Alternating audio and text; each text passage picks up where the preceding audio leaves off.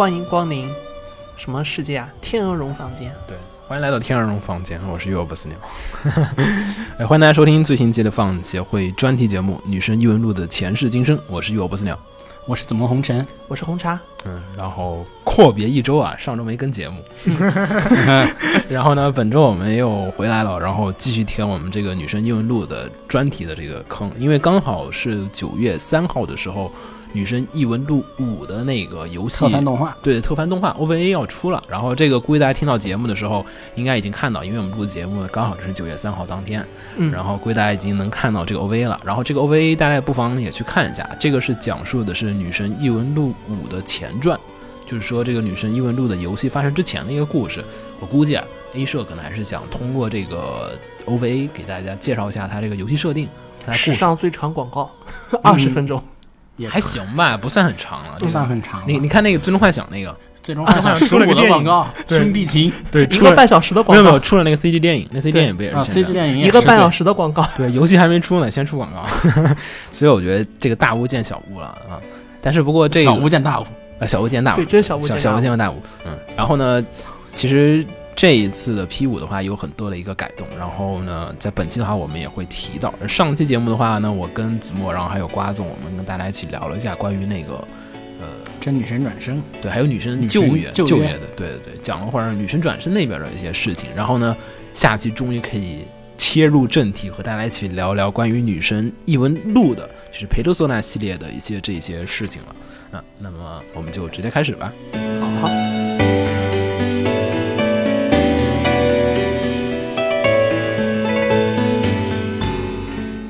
大家现在听到这个曲子呢，其实好像哎，我们上期那个片头也是用的是那个，就是《天龙房间》的这个 BGM。但是呢，其实这次我们放的这个呢是《Persona 2》的那个，就是《天鹅绒房间》的一个就是音乐。然后《天鹅绒房间》呢，其实也是这个《Persona》系列一直以来的一个就是要素，要素贯彻了一二三四，然后一个小传统。五里面其实也有，但是那个好像看那个 PV 里面，因为长鼻子老爷爷的那个就是配音。就是去世了，嗯，而且 P V 里面也没有出来长鼻子老爷爷，好，好像我看有一版出了一下，不知道会不会有，然后反正就有所区别。然后呢，第五里面好像是也变成了一个监狱，好像你不再是客人了，你是你是被关在里面的人，对，所以不知道讲了什么事情。那么我们就首先的话，先聊一下这个系列的第一部作品。第一部作品呢是叫做《女神异闻录 Persona》，是一九九六年的九月二十日发售于 P S 平台上的一款 R P G 游戏。听到这个时间点的话，大家有没有什么想法呢？其实这个时间点很有意思的，这个时间点是 PS 和 SS 争端的最火热的时候。对，因为其实九六年这个黄金年代，我相信很多的就是老的 TVG 玩家，TVG 玩家对，应该其实很熟悉。就是在那个年代，刚好是土星和就是说 PS 争端的一个就是说黄金年代，可能真的是，然后就是双方都是各争相出大作。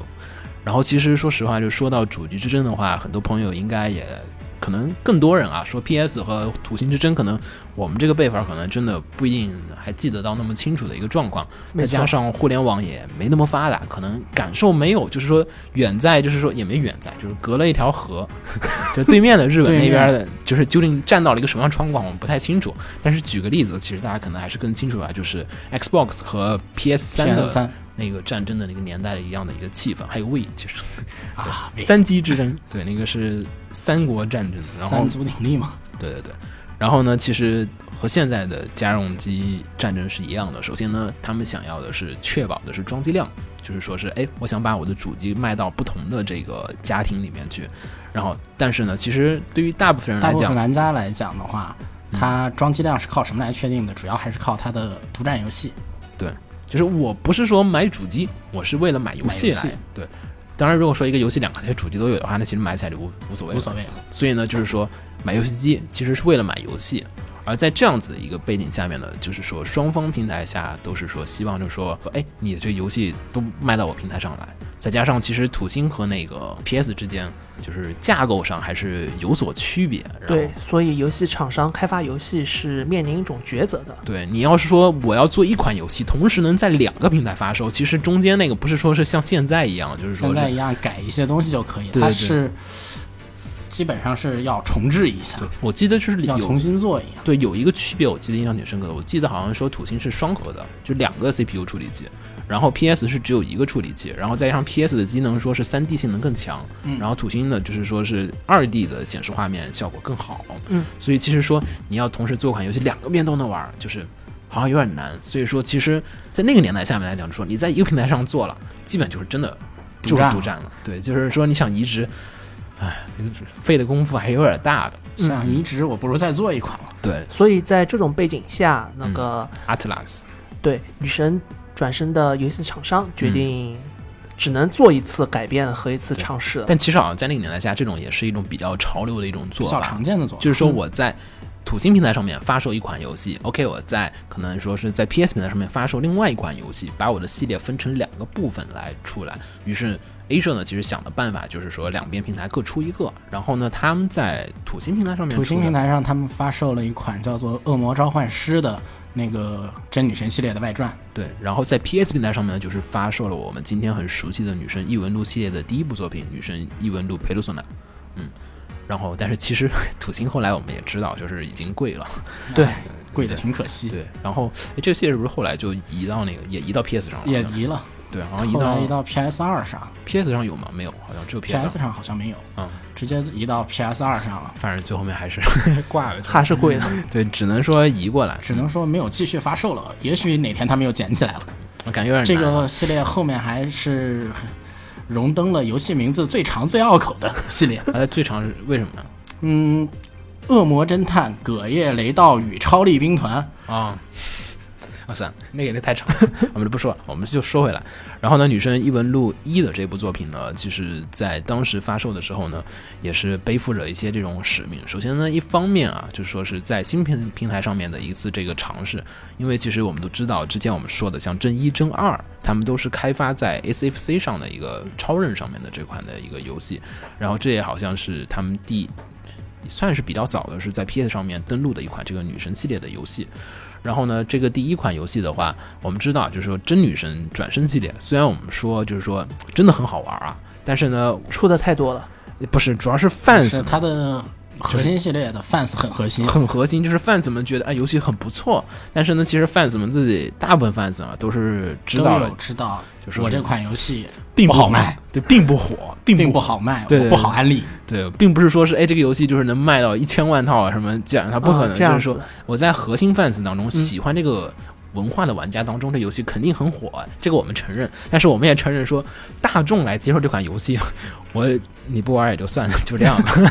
就是不太好安利，不嗯像说是其他游戏的主流价值观那种感觉，嗯。然后，所以呢，其实 A 社也很头疼啊，毕竟我这是一个游戏公司嘛，我也得是说是扩大一下自己的这个游扩大一下自己的 fans 数量，对啊，游戏销量啊。然后其次的话，还有就是说是我们知道真一、真二其实是连贯的剧情，就是很多人很担心，如果说你出个真三是不是又是连贯剧情？那更多的新玩家就是难以入坑。我玩真三之前，我还得去补好几年前出的真一、真二的这个游戏，就有点难受。而且那个年代刚好画面也是突飞猛进的没。错其实现在游戏都是，对对，就是都是哎隔三差五就，你现在去补一个 N 年前的那个画质的游戏，感觉就是有点你像现在有人玩 P 四之前还会问要不要去补 P P 二才能玩 P 四，啊，对对对对，就是你会惯性的说是，哎，这个系列我要去补一下之前的。对，他们也是说，哎，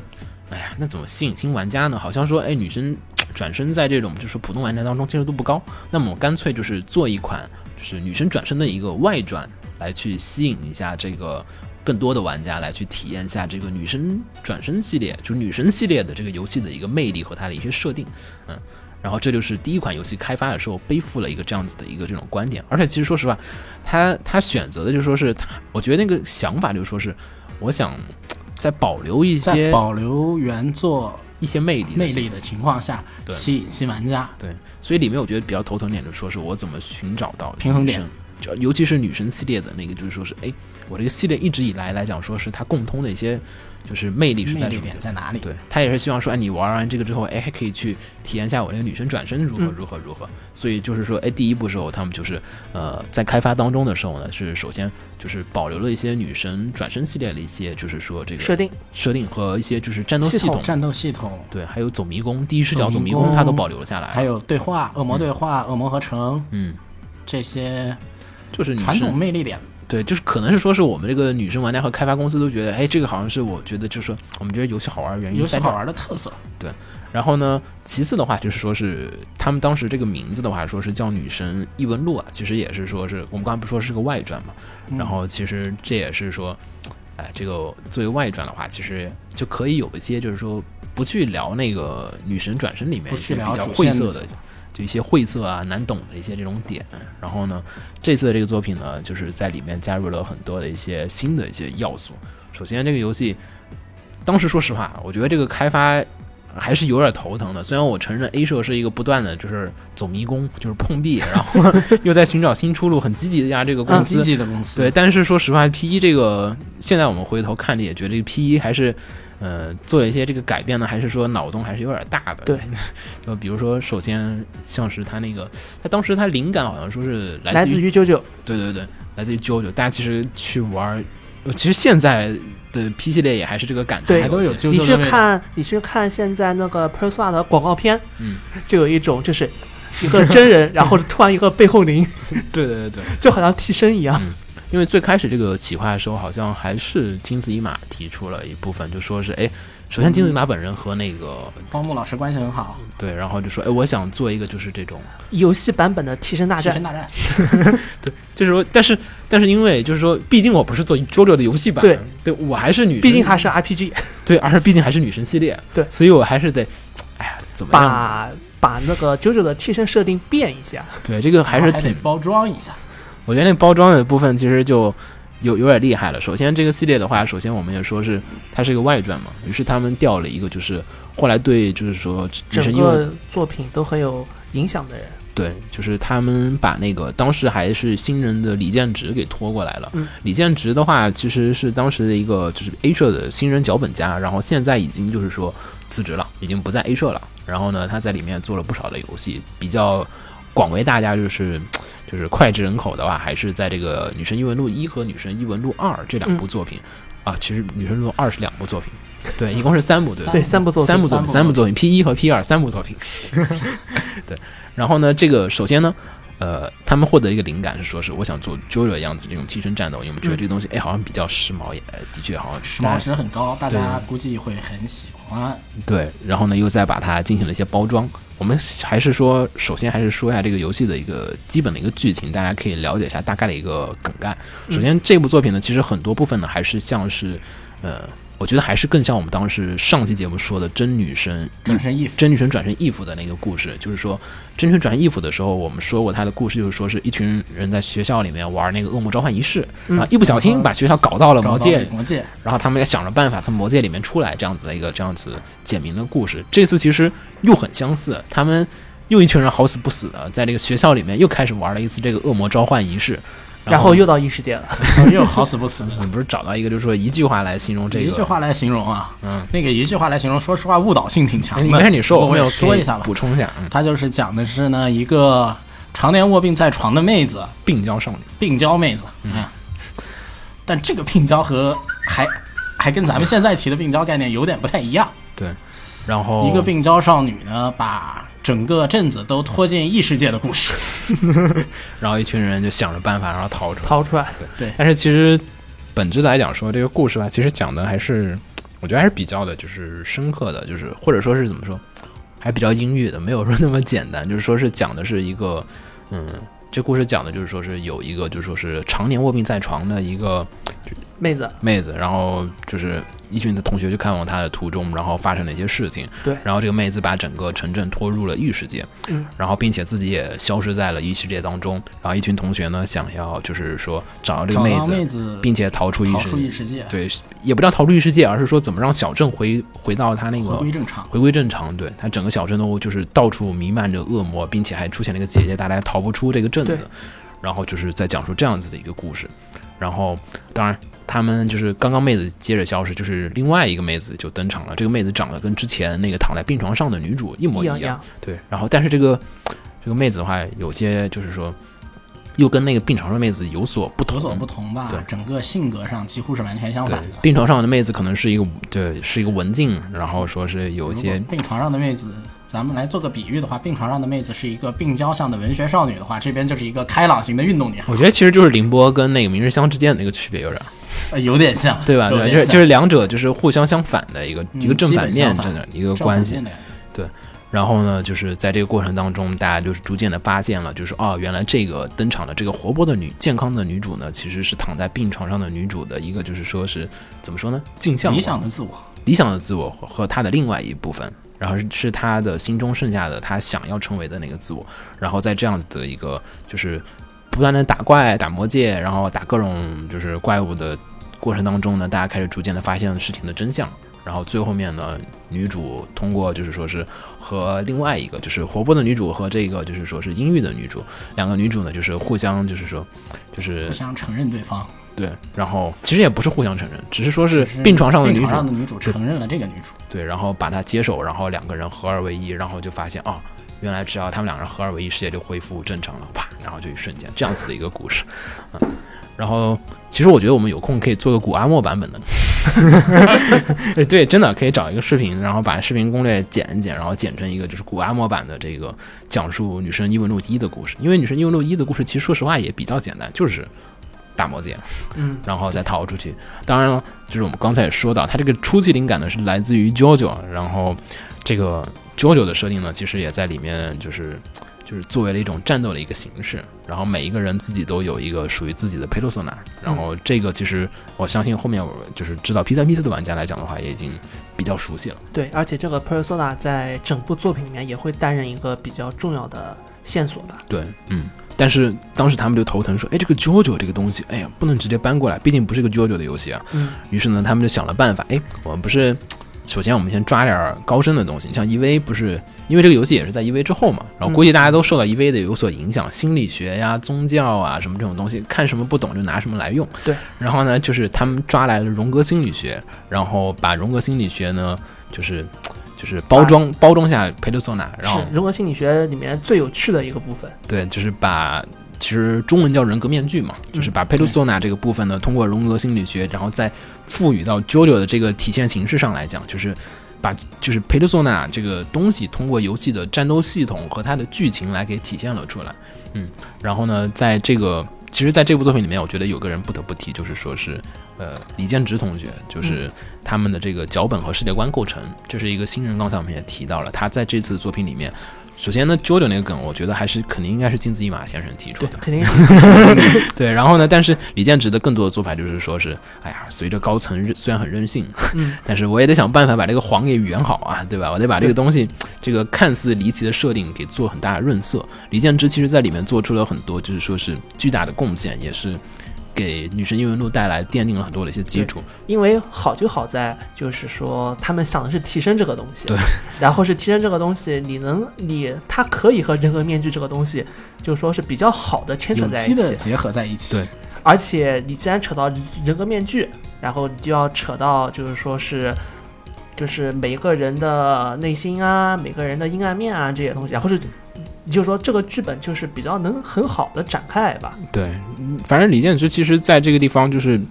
就是说在这个里面做了很多一些调整，比如说首先是在剧本上面，嗯首先是在剧本上面，首先要 OK 有九九这个设定没关系，嗯，我先加入荣格，然后呢，并且呢，因为毕竟来讲还是一个女神系列的一个外传，对它很多地方还是保留了女神系列的一些这种就是原来的一些魅力点，比如说女神系列里面有很多，比如说像是魔神、嗯神魔，然后还有妖怪，然后就是妖精，还有一些都市传说这种各种嗯不同的怪物混杂在一起这样子的一个。然后并且呢还要去很好的去说阐述这个世界观以及这个就是内心的一些这种角色的一些心理关系。他就想了一个办法，就是说是我把这些东西全部合理的解释起来，因为其实，在老的女神转身里面，就是神和魔呀，还有这些东西，这些就是就有点像口袋妖怪一样。对，实际存在的。对，最有趣的最有趣的地方就是这些东西你可以全部套到荣格心理学的那套模板对。对对对对对，他想了一个办法，把这些东西全部套到对荣格心理学上面。比如说那些召唤兽，就是嗯那些神啊、佛啊这个东西，对，嗯你可以套到佩苏纳里面，然后可以套到融合心理学里面，就是关于那个原型那一块的、那一块的，就是要素。他跟钢铁就是想了，我感觉就是我我估计当时他们两个人套的还挺开心的，就是就是说，首先我把佩洛索纳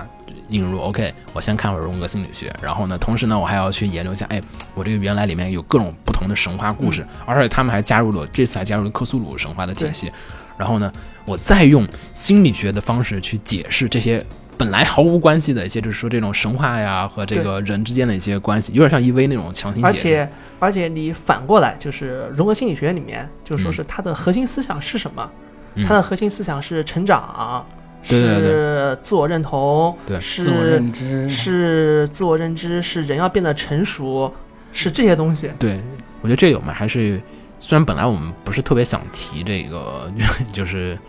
荣格心理学里面关于佩罗索纳的一些解释，我觉得这里还是可以稍微简单的提一下，还是得，在 P.E. 里面，嗯它关于这个东西是有一个比较通俗的说法的。嗯它的说法就是，就是，呃，你是否察觉过，在你内心啊、存在你心里有另一个自己，嗯有时如神一般慈悲，有时如恶魔一般残忍。人都是这样，戴着许多不同的面具。嗯、佩罗索纳就是这些，就是古老的原型。嗯嗯、我就是你，你就是我，我来自你内心深处，借予你力量。嗯，这个是游戏里面的原话。但是其实我印象里，我个人看过荣格心理学留下的一个感觉，就是说是，嗯、说的 persona 人格面具，其实就是说是人在社会当中所对扮演的一个角色，就是说，比如说就是说。人在社交中，在不同的环境下所带就是扮演的不同就有点那种，就是说是见人说人话，见鬼说鬼鬼话。对，对，就像是你在家是好老公，嗯嗯，在单位是好领导，这就是两个面具。啊好领导也还有所区别。你就听我们上一期节目，我们上嗯期节目聊到一个地方，就是说日本有一个有一个整人的节目，然后拍明星，对对对对，对然后拍女明星在摄像机前面非常非常喜欢那个猫，猫，对嗯，然后是摄像机。是然后摄像机隐藏之后，他不知道有人在拍他，然后就把那只猫放旁边，然后对对那只猫非常非常冷漠。对，然后他然后他在公众面前就是喜欢猫的那一面，实际上你就可以算是人格面具。对因为其实就像是你在公司的时候，你可能对你的就是同事，你可能是有点就随意的，就是随便的，但是你对到客户的时候，你就是，哎呀，就是哎呀，我就是很认真、很谨慎，也很绅士，但是对自己很熟的人就有点随便大，大咧咧的，对大大咧咧，其实就是一个这种人格面具一种体现，也就是说是对人不同的一个千人对人的不同的一个面相。然后呢，在这个游戏里面，其实也是在讨论这一点。游戏里面所比较着重表现，其实每个角色它都有所体现，但是比较重要的还是以女主的一个形式来进行一个探讨。嗯，就是女主两个女主的一个反差。首先，我们刚才说活泼的女主和阴暗的女主，其实说也不叫阴暗吧，可能说是比较文静的这个女主，两者之间的性格上的一个这种对立。然后，首先呢，活泼的女主其实是这个文静的女主，说是她想成为的，因为她有我所有不具备的一些东西。然后我又极度的厌恶自己的一些这种身体不如他好，然后我性格不如他活泼，他有什么话他都能就是随意的说出口，而我太害羞，我又不不敢说出这些话。他有我所有我想成，他是我想成为的人，但是其实这一面也是隐藏在他的内心当中。我觉得是有点像那个门卫的三大哲学问题。我是谁，从哪儿来到哪儿去，对，但是这里面没有说我是呃我是从哪儿来，嗯就是我是谁，我要到哪儿去我。要成为什么？我要吃什么？这是晚饭时间吗？反正其实这一次 P 一里面做了很多，就是说，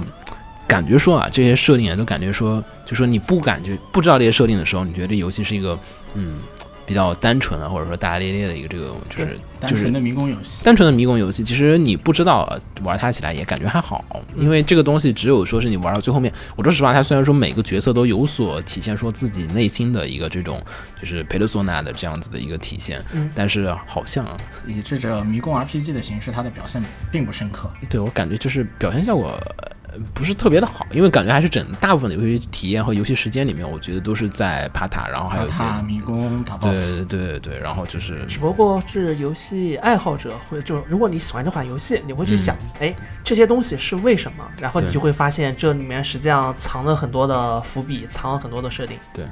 反正我觉得啊，这地方还是想吹一下李建池，因为李建池的确的确在这里面做了很多的。首先呢，他在里面首先加入荣格心理学这个地方，我刚才说就是说是一个很棒的一个很棒的点子。很棒的点子。其次的话，他也是在设定里面加入了一些不少的细节，他对角色的刻画以及还有对里面的，就比如说他在里面加入塔罗牌的元素。然后加入了像是星座，然后这一些就是说很多的暗示性的一些东西，我感觉就是说。我真的说实话，深受 EV 影响，就就是在里面加入了不同的就是这种元素，玄学，玄学，对对对，来体现这个角色的一个这种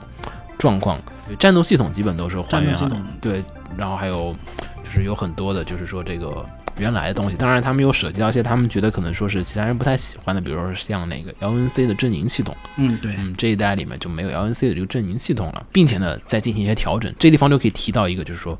整个佩鲁索纳系列的一个，就说是影响很深重的一个人物，关键性人物。对，就是当年的一个，就是新人脚本李建之，就是他负责了佩鲁索纳一的这个世界观以及脚本的设定。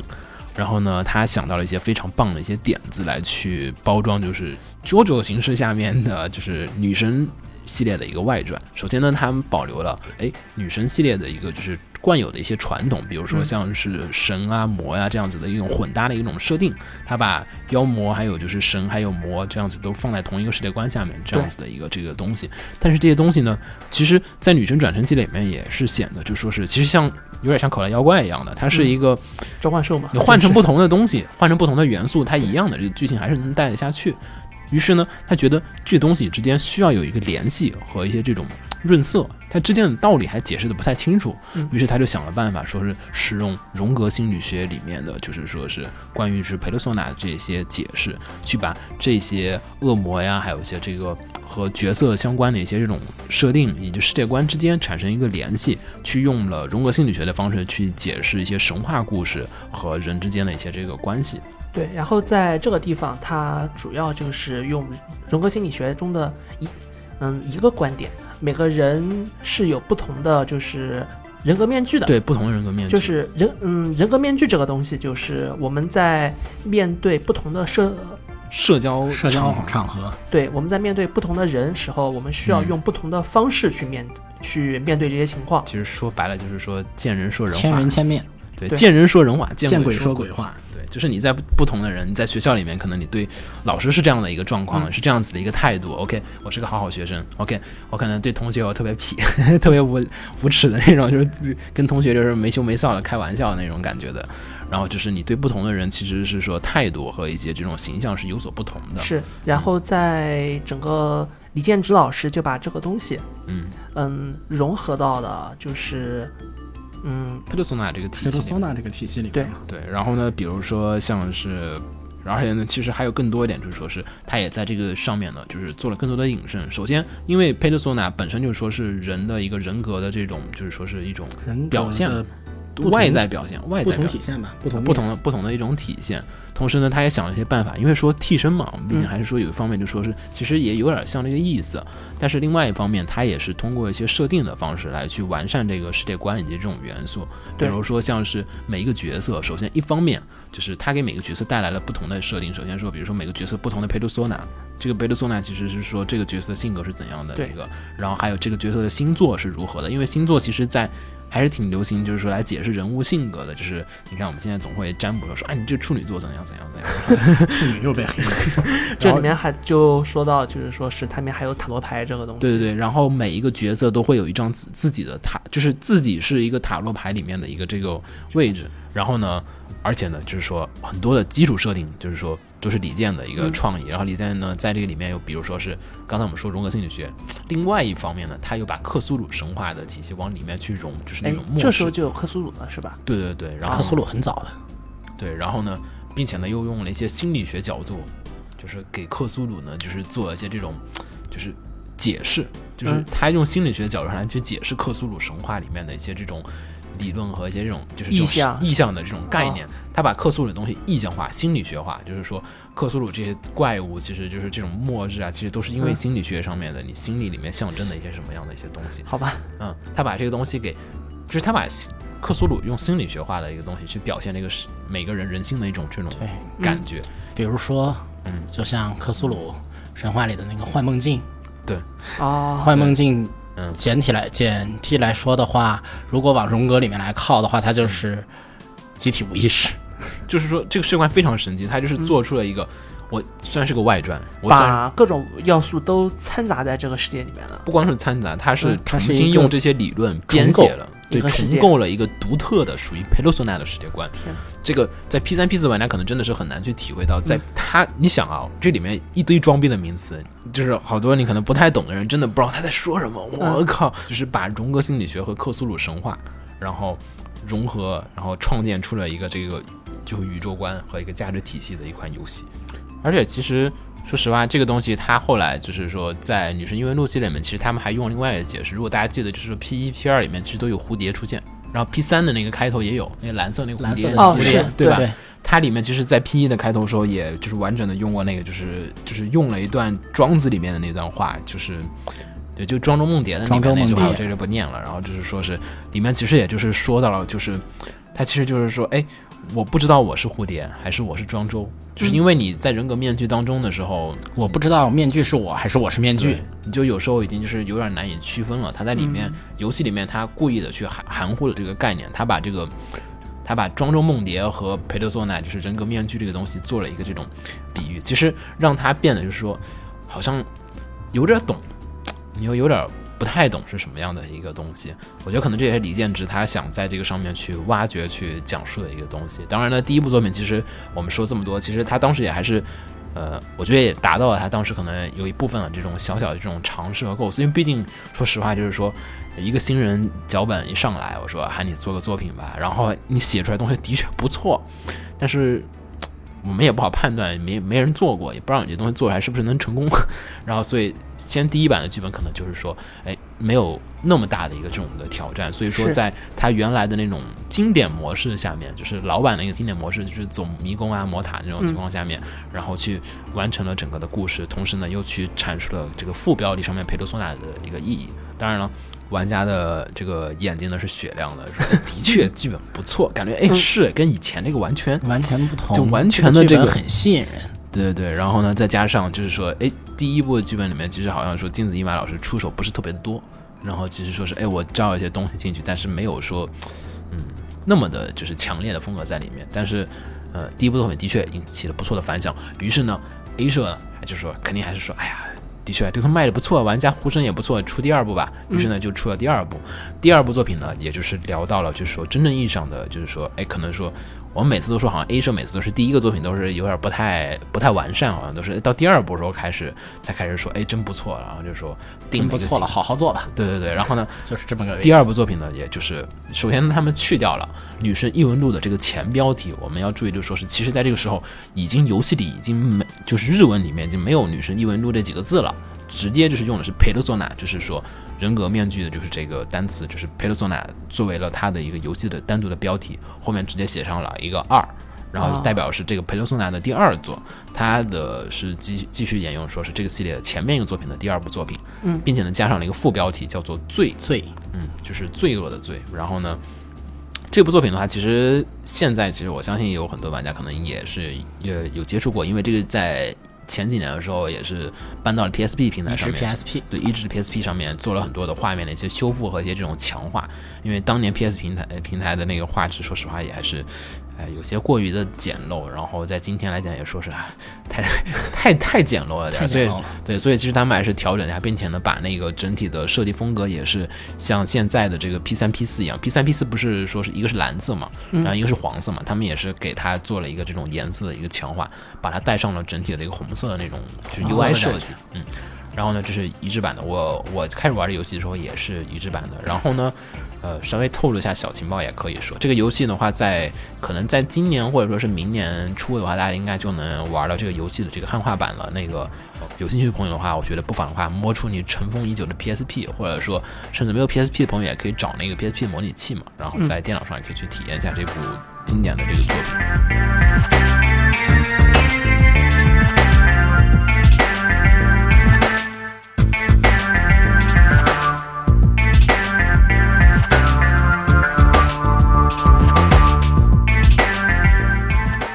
然后 P 一和 P 二其实就是另外一个故事了。我们现在就要说一下 P 一和 P 二，因为其实说 P 二之前，我觉得还是要说一下 P 一的一些这种玩家之间的一些评价啊，嗯还有一些这种口碑。因为虽然说 P 一开始的时候有很多美好的寄托，哎呀，我们想要吸引很多的没有玩过女神系列的新玩家进来啊，然后我们要怎么怎么样，但是其实游戏发售之后，发现并不是那么的足够的理想。并不是理想。对，虽然说还不错，当然也因为说效果还可以，也不能说特别的不好。要特别不好的话，也没办法再去做第二座。也是因为反响不错，于是我们才决定开始做《女神异闻录二》这样子的一个续作。然后呢，他们反省了下，首先是第一座的时候就说是，嗯，新玩家其实说说实话，新玩家的吸引并不是特别的好。它晦涩的战斗系统，第一人称的那个走迷宫，我说实话，对于因为因为说实话，那是个异类，就是说你想象当时或者说我们现在玩的很多 RPG 游戏都是三人称走三人迷宫。对称，三人称走迷宫有地图，然后打怪都是这样子的，没有那么复杂的一个战斗系统，就是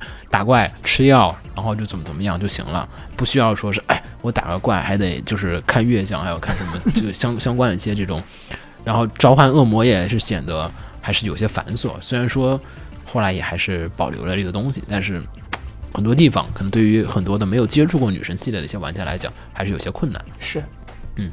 然后，并且的话，这个 P 一其实感觉，说实话，就是跟我们说的一样，就是说，因为剧情上沿袭了这个 if 的这个故事的那个模式，所以说很多地方呢，还是感觉就像是一个 if 的高级重置版。嗯，然后呢，再加上由于其实游戏的篇幅不是特别的长，再加上呃想 C 的东西太多了，就是角色特别的多。这个角色我感觉可能是说是这几座游戏里面来讲都算比较的多的了，就是男一、男二、男三、男四，女一、女二、女三、女四，有将近八个人，我记得是差不多。然后就虽然说主要角色也是四个人，但是就是说有些玩起来会觉得不过瘾。对，就是每个人都没有来得及讲的特别的细。虽然说李建植在里面真的是给每一个人的台词设计都下了很大的功夫，每个人有不同自己的说话的一个语气，嗯还有一种口癖，还有一个每个人说话的那种逻辑，就还有说话的一些习惯，他都体现的惟妙惟肖，让你感觉哎，这每个角色之间都有所不同。但是碍于篇幅，碍于篇幅，对，然后再加上就没办法说做的很细，而且就是说很多的日常的体现还是有点少，性格上的描述不够多，而每个人也没有讲太多他们背后的一些设定，就是设定都是浅浅一带就过去了。嗯，然后还有就是因为毕竟 P 一其实是赶鸭子上架，也还是有点紧凑的，说是做的还是算比较粗糙的对我。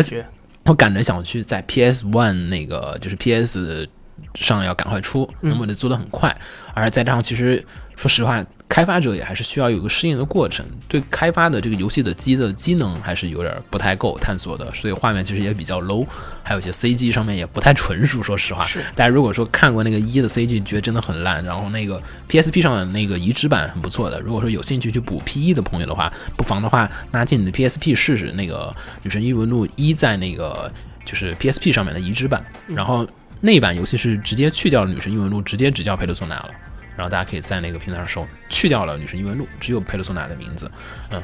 然后所以呢，在这样子的一个背景下，但是销量还不错，于是我们要做 P 二了，所以我们要想个办法去调整，让 P 二要超越 P 一，因为这每个游戏开发者每次开发新作的时候都会在考虑的一个点。P 二的话就想了一个办法，首先呢，P 一有一点他们也觉得很不错，就是说青春群像剧的这个表现形式很不错，就是我用不同形象、不同角色、不同性格的这个就是就是青年人来表现一个就是青年人的不同之间不同的烦恼，就是有的人可能说是金钱，有的人可能说是学业，有的人可能是因为爱情，爱情不同的这样子的问题，你集中于一个人身上去讲的时候，这个人特别分裂，那我分成几个人讲，哎，挺不错的，这个形式得到了一个非常好的一个认可度用。群像剧来表现青春烦恼的形式。然后前面也提到，就说是，哎，这个角色的篇幅有点太短了，那么减少适当的减少一些角色，我们突出角色之间的主次关系。然后呢，在 P 二的时候做了一些角色的一些删减和调整。其实关键的主要角色就四个人，然后其他的角色就是说非常的缩减和一些短小。然后这四个人的角色又把整体的游戏篇幅给加长了。另外一方面的话，又修改了一下游戏系统，就是之前可能很多玩家很喜欢的，就说是哎，可能老贩子啊，还有官方都认为说，其实大家喜欢就是我们那个女生，就是真女神系列的那个就是那个战斗系统，对啊，还有那些战斗系统、那些战斗原则，可能那是我们觉得乐趣，但是对于新玩家而言，就是一个操作的阻碍，我觉得，哎呀，这个操作好难啊，这个东西看着好晕啊入。坑的那个啥呀，这是一个入坑的阻碍啊。对，然后于是呢，做出了一些很多的一些调整，再降低了一些游戏的难度。因为 P 一的确说，对于普通人来讲，还是说，哎呀，好难啊。P 史上最难的一款，但其实，在整个女神系列来讲，它也不算特别难。这样，对对整个对女神系列来说，P 系列中没有一座难的。对，然后呢，于是，在隔了数年之后呢，在一九九九年的六月二十四日，他们发售了在 PS 平台上的第二款女神系列的 RPG 游戏，就是《女神异闻录二》。其实已经去掉了《女神异闻录》，应该是叫《佩鲁索纳二》。我们之后的所有的《女神异闻录》的系列的名字，我们都用佩鲁索纳来指代一下。是嗯然后呢，呃，并且呢，在九九年的这个第一座的这个呃，应该是说九九年发售的这个《佩鲁索纳二》呢，是叫有一个罪，小标题，对，叫罪，罪，呃，英文名字叫 Innocent Sin，它是叫天真之罪。然后，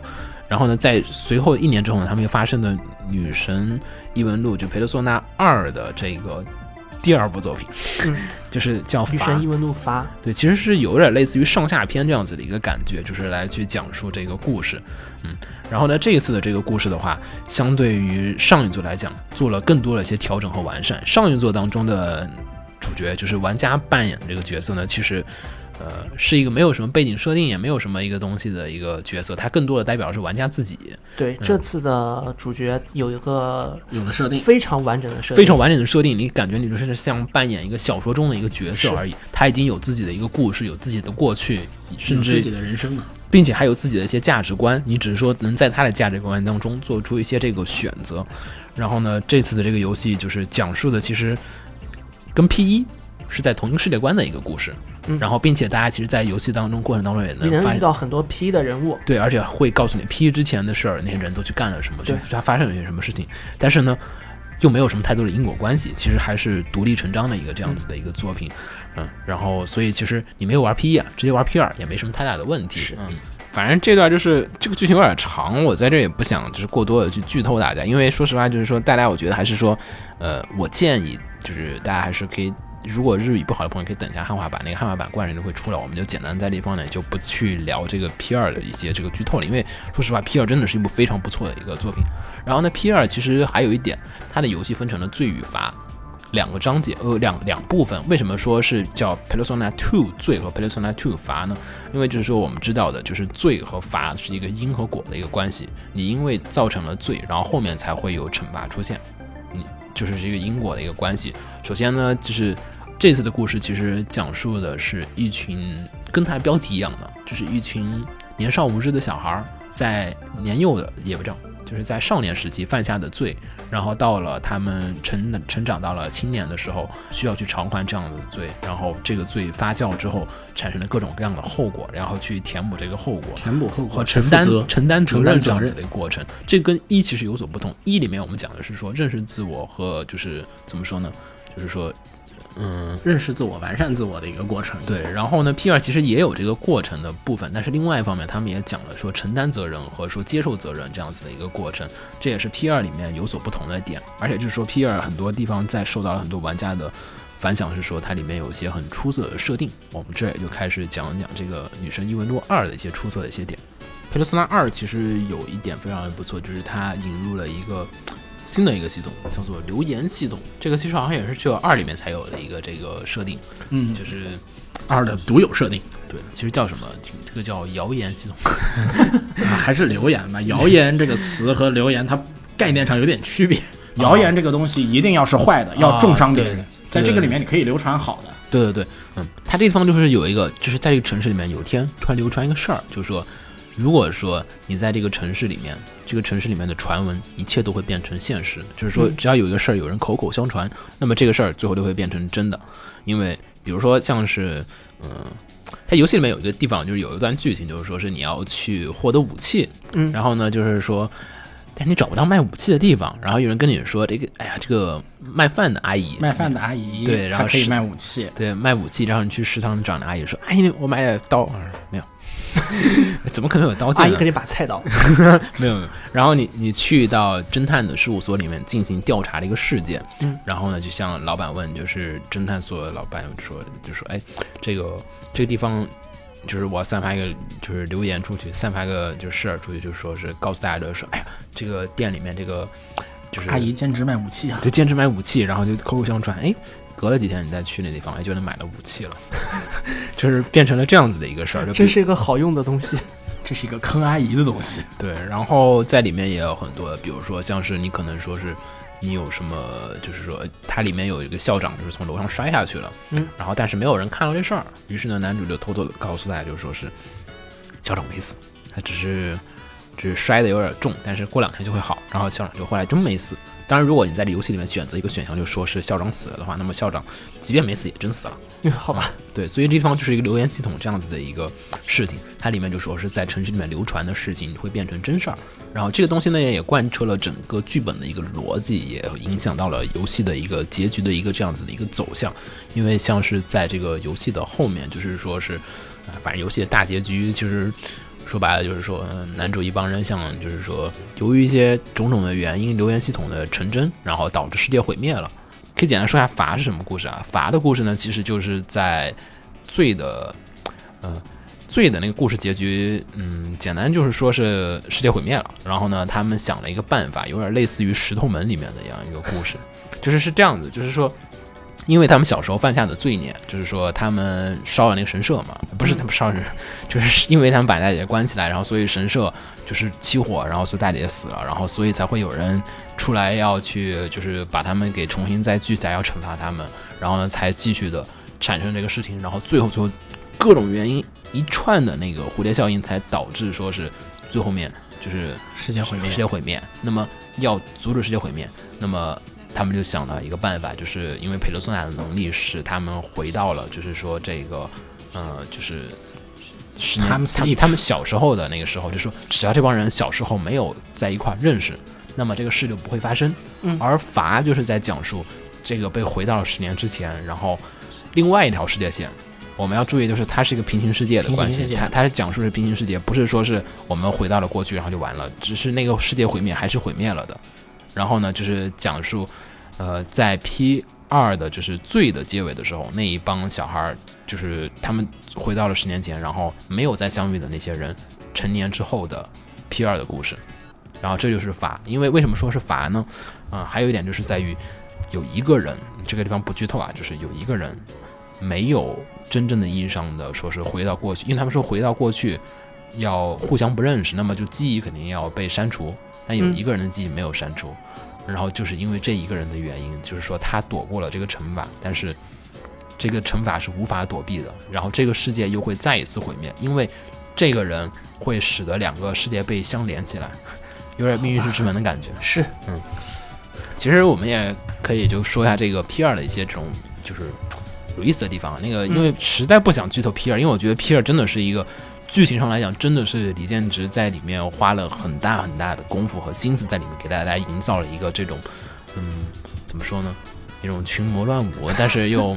但是又保持着奇异的和谐的这样的一个世界观。然后呢，在 P 二的时候呢，就是开始真正的意义上来讲，说李建植开始说，呃，我要大展手脚，要描述我现在我在 P 一的时候大概已经搭了一个这个裴德宋纳的世界观的一他个内心的世界观。对裴德宋纳世界观的一个雏形。因为像李建植其实。就真的当年就是非常的年轻，就是说在他刚进入 A 社那会儿，然后说那么年轻的年头能进入到，能开始担当一个就是系列的一个总世界观的构成。因为我们可以知道，就是说女神异闻录系列或者女神转身系列，其实说实话，它的游戏操作差不多都都差不多。其实最难的地方，这种 RPG 游戏最难做的地方，和说最核心的工作，应该来讲就是世界观的一个构造。我们就说是世界观的一个架构是一个非常重要的一个地方，因为说实话，大部分 RPG 游戏其实区别都不大，不都是那样子吗？御敌打怪，打怪、开始换的打对，BOSS 结真束正有意思的还是它的剧情和世界，观。玩家并不是说我是为了那个回合制的体验来的，嗯而是说这个东西的一些这种满足我对这个东西的一个世界观的一个了解和这种体会。其实，所以当时我也说有点觉得这个游戏是不是有点美式 RPG 的那种讲述世界观的那种想法在里面。然后呢，在这一作作品里面的话，其实很多的像一里面，呃，像是它融合了很多的关于说是荣格的心理学，对吧？然后还有一些就是说，哎，传统的佩罗索纳，哎，女神转生系列里面会演有一些神话故事神，话故事，然后呢，还有星座，因为在一里面其实不光是用塔罗牌的形式来去表现每一个角色的性格，他给每个角色带一个塔罗牌的那个标签，告诉你这个角色是怎样的一个性格。同时呢，还用星座的形式来，因为我相信有很多的听众可能是很喜欢就是星座占卜的，也知道就是说我们总会说处女座人怎样怎样怎样，双鱼座人怎样怎样对吧？对吧？不要黑处女，没有黑啊，没有我们只是黑没有我们只是说这个性格判断方式。这个说下去肯定会黑。不是，然后呢，其实在这个地方，他用这两个形式，一个星座加上一个塔罗牌的方式来描述了这个人物性格，同时呢，他还在就是语气和刚才我说的台词的设定上描写上面非常的细腻，他们就是每个人都有自己的一些习惯的，就是用词的那种习惯。比如说，有些人可能喜欢语尾语尾词是什么样的，嗯就是说语气词是什么样的，可以知道这个人是一个豪迈的个性，嗯还是说是一个冷淡的一个个性，他都是写的非常的，就是详细，就是哎可以说这个时候开始 P 二就开始塑塑造角色了嘛。对对对，P 二的时啊候已经开始说，我已经开始对角色说，哎我有所这种想法，角色有所想法。我们在台词里面要把这个角色，因为在老版的女神转身里面，其实说实话，好像老版的女神转生里面角色都很符号化，对都很符号化，没有说一个特定的角色，这角色只有这个性格。嗯，我们并没有说，我们只是把它标签化，说这某一类型的人，可能这一部分人就是代表着智性像这个类型嗯。这个类型的人，一群人他可能是，而在这个游戏里面，他是可能他更更喜欢个人一些。然后这次的话，其实还有一个地方，就是说是在作为 Shadow 的那个，刻这就是画上是第一步提出了正式提出了 shadow 这个概念。而且 Shadow 其实本身来讲也是荣格心理学上面的一个对，也是荣格心理学中的一部分。我相信可能有不少的听众啊，都是先接触的 P 四，或者说是就是 P 三这边，然后呢才接触到，可能才知道我们今天说的这个 P 二的这个具体的里面的一些 shadow 的一个设定。但其实这个跟 P 四里面还是有所有一定小小的这个就是区别，就是在 P 四里面，就是说经常会把 shadow 刻画成一个就是负面的一个形象，负面的一个能量。但是其实，在荣格里面来讲的话，shadow 其实本身来讲，只是说是我们内心不太想给不表现出来的部分，不太想表现给其他人看的一个部分，我们想隐藏的部分。但是这个部分并不意味着它一定是一个坏的部分对，因为其实，在游戏里面啊还有很多的小说里面都解释，就是说是其实呢，shadow 是一个怎么说，是一个我们没有挖掘出来、没有开发出来的潜能，只是我们不想给其他人去看，它不存在一个善恶的一个观点。在这一部里面，其实也讨论到了 Shadow 与佩罗索纳之间的一个关系，就是说是因为我们也提到，就说是整个的，就是佩罗索纳还有荣格，还有就是说是我们人在完善自己的人格的过程当中，其实说的是想完善自己的人格，使自己的人格变得完整。而 Shadow 其实也是属于你的人格的一个部分，你如果不去接受它，你的人格没有办法再得到一个进步和一个进化的一个过程，你需要不断的去接受你的 Shadow，受你的 shadow。产生新的佩鲁索纳，使得你的内心完成一个补完，或者说是就是怎么说人类补完计划一样的，使得你的内心完成一个升华，对你的内心强度就是嗯得到了一个升级。对，最后让你的人更加的成熟，还是 P 一的那些东西。对，但是还是一个成长的故事。对，但是 P 二可能更多的是说在罪和罚之间的这个概念讨论的比较的大。然后罚的话，作为下一步的罚，就是其实是相当于是罪的一个延续，嗯因为在 P 二的罪里面，这个结局比较的惨淡，就是说是世界这个世界毁灭了，嗯他们只是逃到了另外一个世 Time 界。sleep 了，对对对，只是说是我逃到了另外一个平行宇宙里面去，嗯。但是罪已经发生了，但是由于某些人的缘故，使得这个罪孽并没有消除，或者说罪孽并没有得到结算，就是说大家并没有得到惩罚，于是就是这个法的一个后面的一个故事。而在另外一方面啊，因为嗯说我们也知道女生转身系列其实一直都会有那个文化和神话色彩混搭的那个风格，对吧？对然后其实呢，在这个里面呢，《女神异闻录》里面又做了很多的一些调整，就是说是它是把科学和奇幻进行了一个融合，就是就是说我们把一些科学的这种蒸汽朋克啊什么的嗯要素都再往里面去融合，比如说。三里面有手枪啊，还有二对里面一些这是。种东西的设定，它都在往里面有一些这种科学融合的魔法，对他们的召唤方式在不断的进步，对。呃，还有手机嘛，之前还有手机，在女神系列也很明显，到最后已经开始用哎嗯智能机召唤了。对对对，就是说，哎，它也是同时保留了这个女神系列的一个神髓，嗯。就说真的是说做到就是哎，这是女神系列的外传，但它也是女神系列，嗯，懂。但它又不是一个世界观，它又同时有自己独特的魅力但它也，是自己的故事。对，它有自己独特的魅力，又不是说哎我的魅力跟女神转身系列一样的一个魅力，嗯真正的意义上呢做到了吸引那些新的玩家进来啊，这也是这个李建池在这个里面做的非常强大一点，在非常成功的地方。对，然后第二座其实也受到李建池很大的影响在这儿，而且第二座还有一点就是说，第一部作作品的里面，感觉金子一马老师可能有一点点的放水的嫌疑，可能 可能有点儿，我觉得可能就是划划船就是划水过的，我觉得是因为他那个由于风第一作里面他要起一个承上启下的作用，嗯，他要吸引一些新玩家，金子的一马老师的个人风格啊。太强烈，啊。可能不是很适合在这种承上启下的作品里面出现。啊，然后呢，在在二里面的时候，感觉就是金子一马先生这个人设真的是，如果说你看过它里面的一些角色，就是我们先不说佩鲁索南，就是不是召唤那些恶魔啊什么的，都先咱先不说，咱先说佩鲁索南，就是佩鲁索南这一块儿的时候，你就不觉得，哦我、靠，每一个角色都是。开头可能觉得有点不适应啊，但是你一旦接受那个设定之后，特别带感，就是觉得他亲子一马老师的风格感觉就是一种，嗯，一旦适应了这种风格，看上去还非常带感的样子。而且他把那个就是角色的那种性格啊，都很很完美的在里面的就是描绘出来的。而且就是说是，首先一个是，呃，我觉得二很多人都说是为什么说是巅峰嘛，就是说是二是金子一马先生的一个巅峰，主要就是在于他对一些这种恶魔的设定。我们说其实真女神转身一二的时候，还有就是老的转身里面，其实恶魔都比较传统。然后也没有那么强的一些就是现代感啊，或者是这种时尚的这种感觉。然后其实真的是在就是说佩特索纳里面的时候，开始哎这个恶魔开始变得就说哎有时尚的这种，就是开始给人一种真的生活在现代的恶魔的感觉，对对对，不再是生活在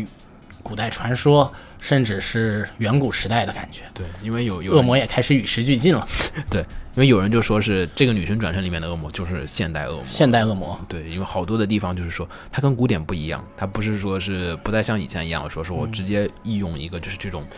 古典的古典恶魔形象的恶魔的这种形象。它里面的恶魔的形象就是说，首先每个地方都是可考据、可证明，就是为什么说，哎，他每一就是每一个这种小的细节的这种设定，比如说可能这个角色这个发型，为什么这个发型？可能这个发型是因为象征着某一个女演员，这个女演员可能象征的是那个时代的这种精神，然后说可能怎么怎么样，他把所有的他的一些角色的这种设定啊，还有物化呀，都是在往里面去得到了一个很强烈的一个，而且他本人感觉就是说，他设定有点像服装设计，感觉是那种、那种每个佩罗索纳身上穿的那种。就是奇形怪状的衣服，其实你现在想，我们做都有一个种服装设计的感觉，有点像 JoJo，对对对对对，我觉得我觉得就是这两个人，他们都是时尚界的都是时尚界的新嗯达人如果他们去时尚界，绝对很牛逼的样子。对，我觉得就是真的就是说，时尚界的这种达人巅峰的这种，我觉得最难点是在于，就是说他其实这代有一点，就是说有原来一个话我们忘记说了，就是说是在那个女神转身系列里面，所有的就是跟你一块儿的恶魔是叫做纳卡玛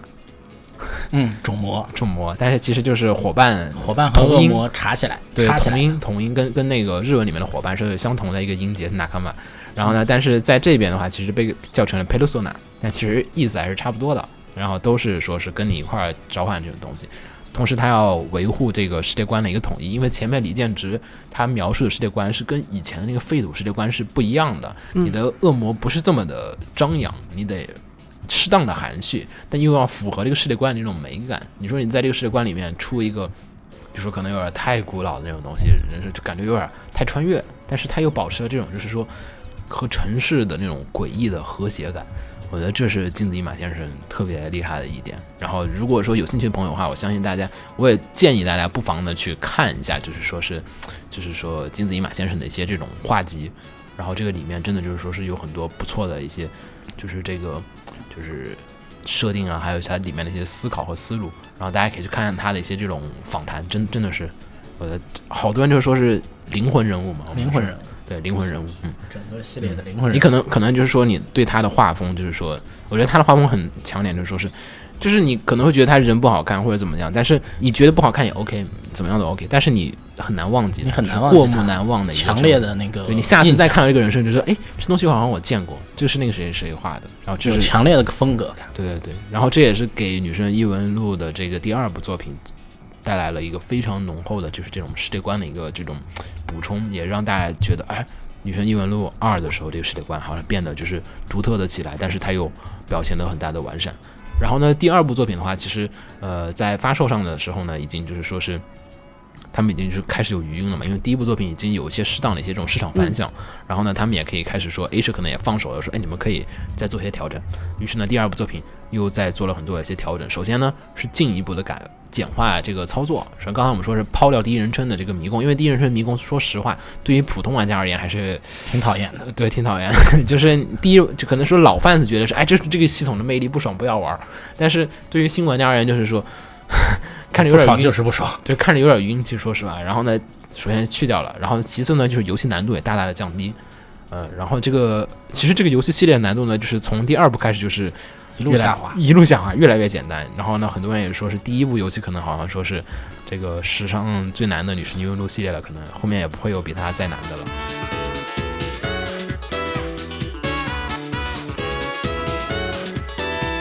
我们刚刚也说完了 P 一和 P 二了。那么这两部作品，其实，在我觉得这地方应该稍微，这里应该停顿一下。嗯，就是首先这个游戏，其实，在很多的玩家和老玩家当中，我们都是分为了一个前后佩洛索纳时代，就是前佩洛索纳代就就是说是 P 一和 P 二，就是。P 二的两部作品，就是作为的前佩洛索纳时代，这个时代作品的话，制作人是由冈田根史，然后世界观则是由刚才我们介绍的李建直，以及我们刚才说到的，就是同样负责了世界观设定和美工的这个金子一马先生，然后。来进行担当的这样子的一个制作团队，这样子的一个作品，然后里面的很多的都在讨论，我们深刻讨论说，我们刚才说到荣格心理学，你说是青年人的一个成长的一个问题，就是说怎么样的去接受认识自我，然后怎么样的去。踏入社会，怎么样的去就是成为社会中的一员，这样子的一些关于青年人的一些这种烦恼的一些话题，而且故事也相对的硬核一些。对，而且很多的就是关于人际关系的描写，就相对的比较的质朴现实，对，就就比较的，就是它就是没有什么艺术性的这种雕琢啊，或者说是显得就是说每个角色都不太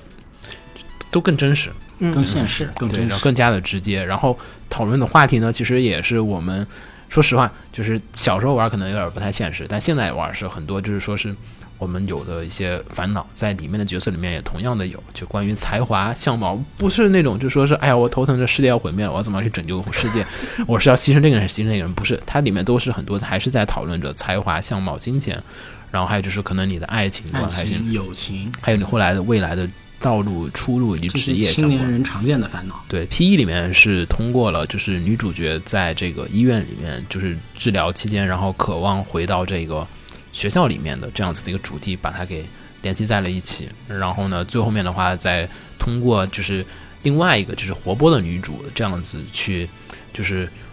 表现这个他想成为的一个人这样子的一个状况，去通过一个就是说现实和虚幻世界这样子的一个联系，去展现出这样子一个矛盾。最后面再通过躺在病床上的女主去接受自我，然后去认识自我，最后解开自己的心结，然后不再去纠结，就是说是不同的自己，然后去接受自己的这样子一个状况。然后最后一个成长的过程。对，而且最后面就是游戏结尾其实很有意思，就说是。因为我去说实话，那个游戏结尾我一直挺伤感的，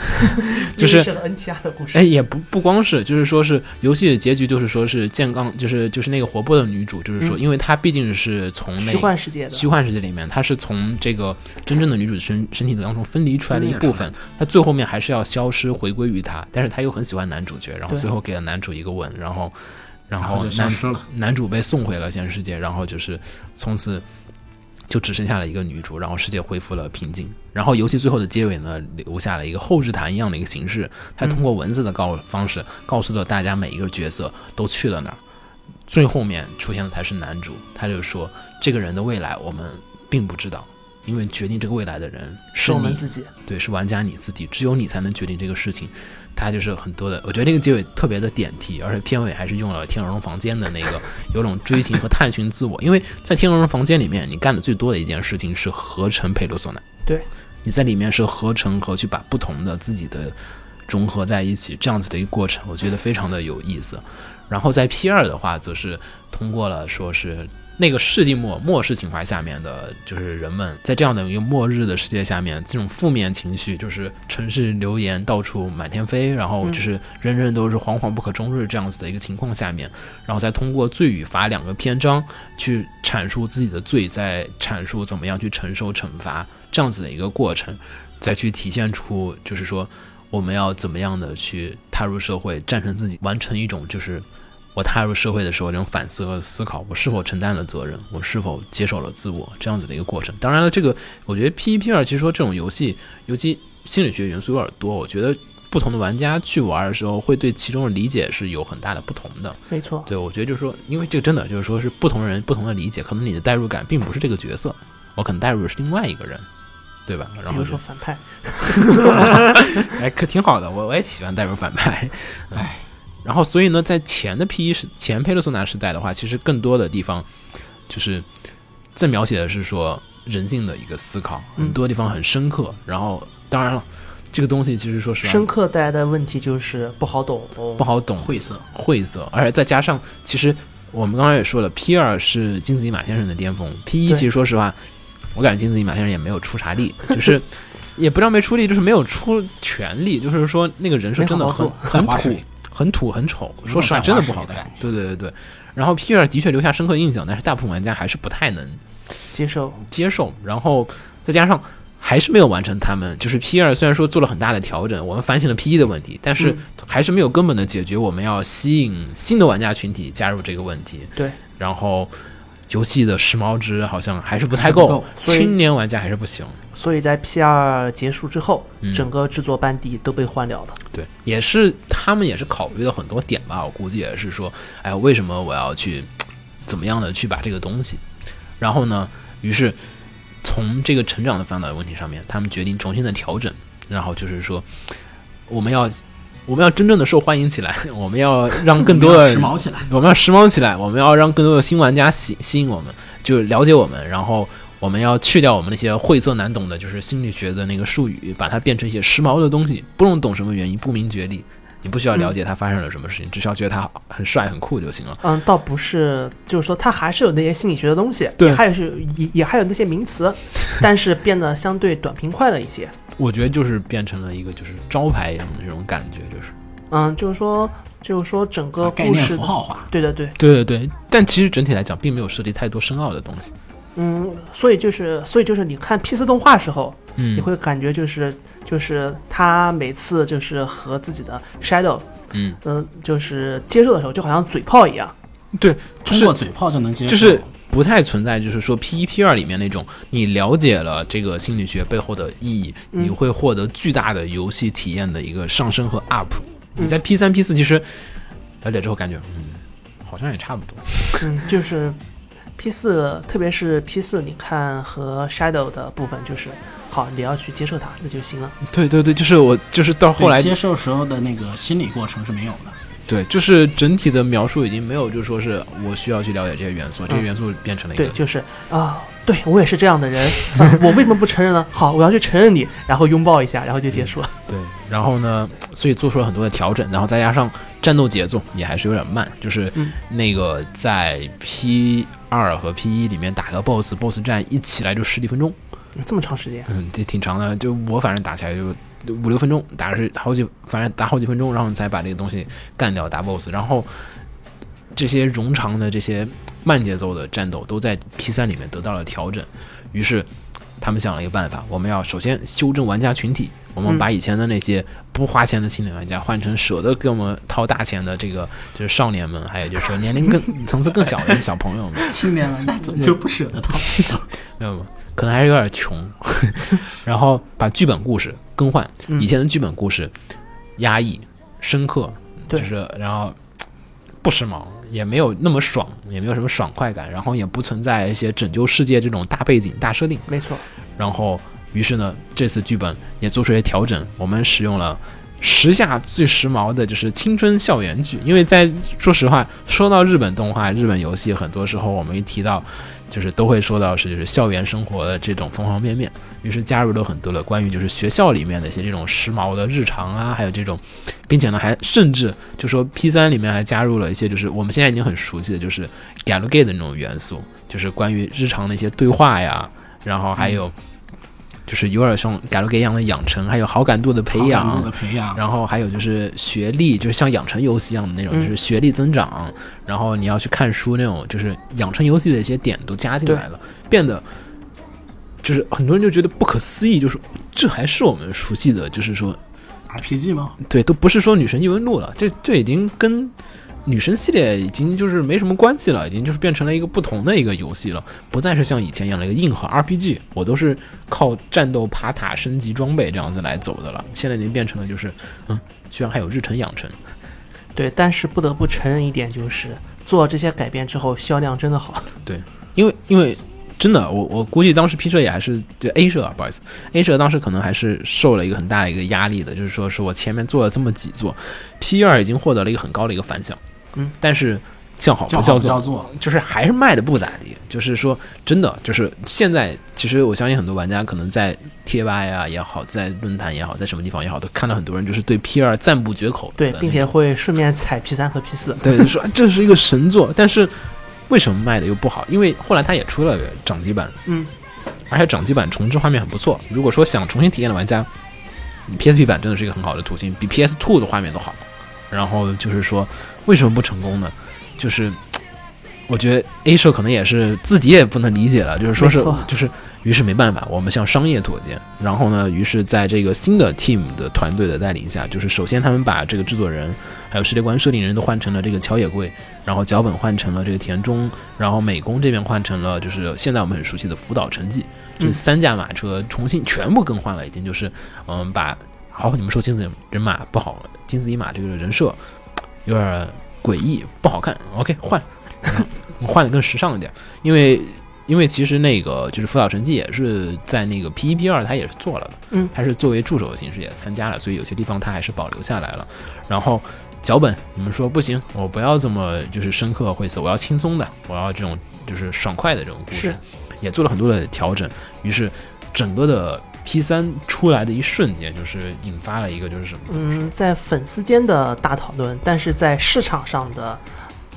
大好评。嗯其实其实也还是比较市场上好评主要还是集中在它的掌机版复刻以后，掌机复刻之前还是莫名其莫名的嗯一般般。因为其实说实话，P 一 P 二就是说当时 A 社还是打了很多主意的，就是说是我们知道这个东西在日本可能日本人不太喜欢，嗯卖美国人。于是 P 二其实很多地方的人设设计上来讲，A 社还是说让金子一马先生说你这个做的稍微美式一点，哦，能让美国人稍微的喜欢一点。但是，嗯，后来的反响啊，还有在美国的一些访谈，还有一些这个就是就是这种采访证明，嗯还是说，其实在美国还是不是很受欢迎的，老美也不是很吃这套的。我们想要的是那种日本风味，不是说你迎合我们，我们就觉得 OK 的这种感觉。哦，这样子对，然后所以其实这次这个也是做了很多这种调整。对调整，因为像是哎这个像是这一次这个人设就是由辅导成绩来负责的话，其实就是说做到了很多的，就是说是怎么说，福岛成纪这个人设改了很多的东西。首先第一点就是说这次这个美工金子一马先生这个人设，我们之前也说了，现代的恶魔啊，就是说这种。就是说一种强烈的，就是说个人的一种诡异的风格，就是你喜欢他的人，你就特别上道；对不喜欢他的人，就是更是大有人在。就是说，其实总是少部分人喜欢他的。然后呢，但是这个系列来讲，说是可能对女生转身那种就比较阴郁的那种世界观和设定，对，很适合废土风格。对对，很很适合。但是在今天这样子的一个，就是说，既然说我们把时代和背景玩家群体我们都在往下移的话，嗯那么这样子一个就是说，这种只有可能成年人或者说是年年龄层次更高的人才能接受的这样子的一个美术风格，可能就太有个性的画风就不太适合了。嗯因为年轻人还是更加的喜欢，就是说，嗯，就是说。更加萌一些这种萌啊没错萌酷啊美型啊，还有更帅点儿这种角色。于是呢，说这，然后所以换成了辅导成绩之后，说，哎，福岛成绩这个角色更加的亲民，更加的能受到就是说普通人的这个欢迎。就比如说它里面加入的很多的就是御姐啊，就是说姬娘啊，还有说这种就是无，然后就是肌肉男啊，各种形象它都是很最大区别就是男主长得非常帅，对，就是各种那种阴郁的那种嗯气氛，也是说，哎，默默的使得一扫那种气氛。对他整个人设上看不到那种压抑压抑的什么东西。对，然后就是再加上整体的故事上加了更多的侧重。三代我们这剧情啊，我觉得我们不用我们啰嗦，大家都基本都知道。不知道的同学可以去看看动画剧场版，剧场版可能不太好，也可以去玩游戏，玩游戏，因为游戏 PSP 上的那个已经有票价，汉化组那个做的那个汉化，大家也可以去体验一下，那个汉化的还挺不错的。而且 P 三其实说实话，在发售之初的时候，就是说 P 三其实发售的时候之初销量并不好。对 P 三是一个很 特别诡异，就是我们现在也没有理解清楚，就是说，哎，为什么就说是当时销量不是那么的好？然后呢 P 三是很神奇的，在它进行 PSP 重置的时候，这个销量瞬间爆棚了。对，就是我们说的那个 P 三 P 发布的时候 P 候，发布的时候，印象中第一天发售初日，销量破十万大关，对，然后好像也是在那个榜上待了很久待了。好像一周多吧，还是几周？而且最大一点就是在于 Persona Three，就是 P 三这个系列，在 P 三在日本国内的反响远远不如在海外。就嗯在欧美市场获得了巨大的反响，就是欧美玩家就是疯了一样的说：“我操，太他妈好玩了！”然后这个游戏也是很多的美版移植，也是因为 P 三的一个丰富，还有一个火，然后使得就说：“哎，就是老美觉得，哎，这个才是我们很喜欢的。”如果你大家看那个论坛上面讨论，发现日本本土其实讨论就是 P 三的人不太多，但是在了国外的话，老美就是很吃这一套，你这些东西就是我喜欢的。然后甚至在后面也推出了一个它的一个加强版，也是后这个时候开始就是出现了一些，就是就是 P 三的那个 Festival，嗯，，P 三呃 P P 三 F P 三 F 加入了一些这种剧情。P 三 F 的话，呃，有可能很多人是看了动画，也可能是玩游戏，然后但是那个我觉得还是可以去看一下 P 三，玩一下 P 三 F 的。P 三 F 也是相当于一个后日谈，是讲述在那个就是就是那不能剧透，那个 P 三结尾之后。呃的日子的时候，然后主角换成了 Agis，嗯，然后换成对换成尽量 Agis，然后 Agis，然后发现哎这个地方突然大家又被困到宿舍之中，然后时间又一直停留在三月三十一日，然后怎么怎么样，然后反正就 P 三 F 是个真结局吧。对，然后呢就继续开始寻求这个寻找这个真相，嗯，然后说归说，卖归卖，但是这座系列真的是一个，我觉得可能是史上口诛笔伐比较重的一座，因为没错，对于很多老玩家而言啊，就是说是并不能接受吧？对，因为我们也能理解啊，就是说 A 社想卖好它，所以说改成青年元素，改成这些东西，然后打声优牌，加这个就是当下的一些时髦一些声优。你说我们说之前可能好像说 P 二 P 二的声优还是呃怎么说呢？是为了就是没有什么就是说怎么说。偶像派的声优其实比较少的，大部分都都都是实力派的，基本都是，然后都是为了一个体现很好的一个配音效果才做的。而 P 三的话，就是很多我们现在熟悉的声优啊，就是能登啊什么都在里面都有登场，然后石田章啊什么各种各样的大打声优牌，整个游戏全部是大牌声优，每个人你都熟悉，我觉得就特别神。然后当时我靠，那么大制作，就是一群就是耳熟能详的一些人在这给你配各种角色，然后让人觉得哇，这个阵容真的是很强大。然后但是呢，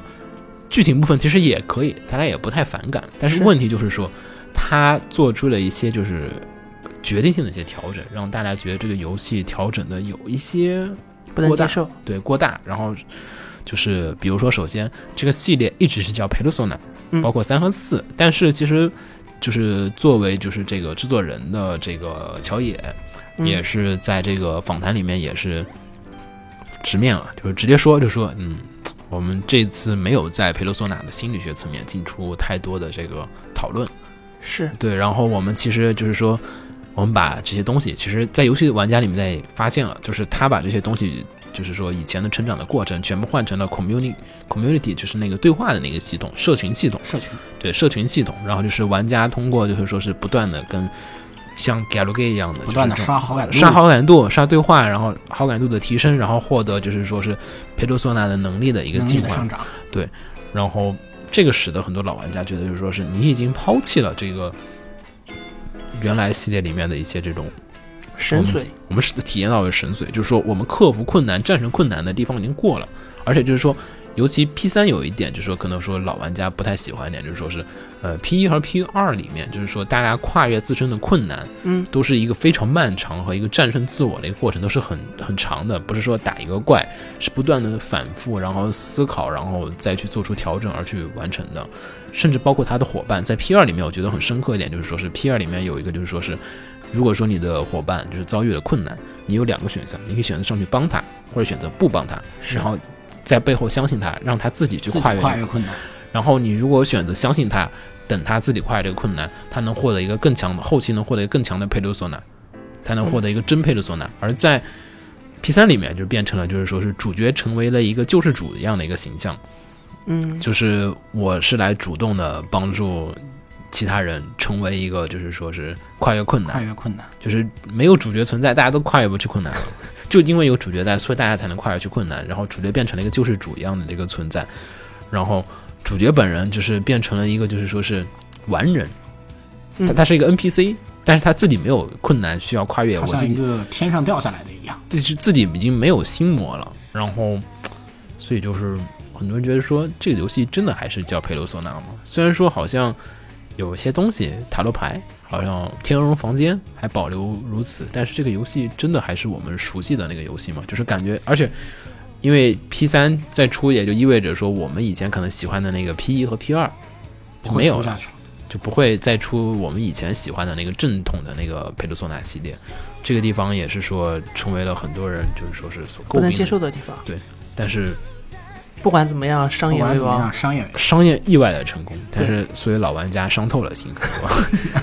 呃，所以那天就是最早我在准备准备这期节目的时候，我还去那个女神异闻录的那个群里面，就是女神的那个群里面，就真女神女神转身的那个群里面去问这事儿的时候，然后好多人就跟我说：“哎呀，别别问这个事儿，那个群主不喜欢。”这也是为什么我们这期节目找不到嘉宾。对，群主说我不喜欢，我我觉得 P 五就是完蛋啦，就是说世界已经毁灭了，A 社居然做出了 P 五这样的游戏，肯定不会好玩的。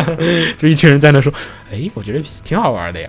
然后一直到后来，我我后来都久久不能理解，然后一直到再到接触到后面的一些其他作品的时候，才发现哦，是这个游戏虽然好玩，但是它已经不是 P 一 P 二了。它也不是女，它已经不是以前的那个女神异闻录系列了，这是一个新的一个系列。其实嗯应该是，如果说换个名字的话，我相信其实老玩家可以接受老玩家其实没有就是这么大刀阔斧的一个调整，没有必要再保留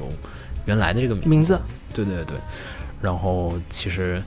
啊，当然了，P 三卖的好，嗯，但是 P 三卖的好好归好，但是还不够好。嗯，A 社又在接下来的一段时间之内又开始进行一个继续做改革，然后做出了 P 四 G，对，因为其实先做了 P 四，P 四，然后做出了 P- 四，对，先是 P 四，然后呢，P 四的话，其实也一直来说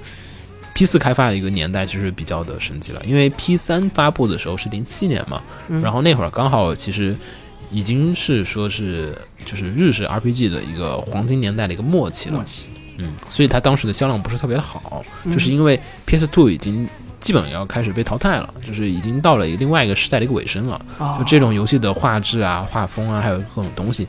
就是说实话，你想当年那个年代，好像说其他 RPG 厂商《最终幻想》都出到几了。是啊，对，那那会儿那会儿就是零七那会儿都出了不少了，大家都出了不少 RPG 游戏了，嗯各家各厂都出，再加上是不少的美式 RPG 的一个崛起。嗯，我觉得可能最早的时候，日式 RPG 之所以卖的牛逼，还是说是没有啥对手。嗯，美式还不够好。对，美式没有卖过来，然后现在美式的 RPG 各种都卖过来了之后，就开始有些头疼了。然后就是发现，哎，美式 RPG 更好玩，美式 RPG 有很多日式 RPG 所没有的优点，而把日式 RPG 也很多的这种地方给去掉，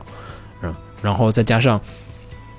P 三其实还是有很多的不足，就是说是。是就是一方面是说老玩家那些弊病，我们不提不提那个部分的，就说是新玩家来讲也有些地方不太好。就是首先就是说是，呃，像是怎么说单剧情、单线结局，我局们，可以哦，它没有多条线是吧？没有，就是首先来讲，虽然说你在游戏里面不断的有各种各样各样的选项，对有很多好感度可以刷，但是最后只有一个结局。对选项来讲，这个就是你无法改变结局，就是你中间无论各种的改路，就是你攻略，甚至就是说到 P 四的时候，很多玩家都发现，新玩家发现就是说是，哎，为什么我能同时跟四个妹子好？但而且不影响结局，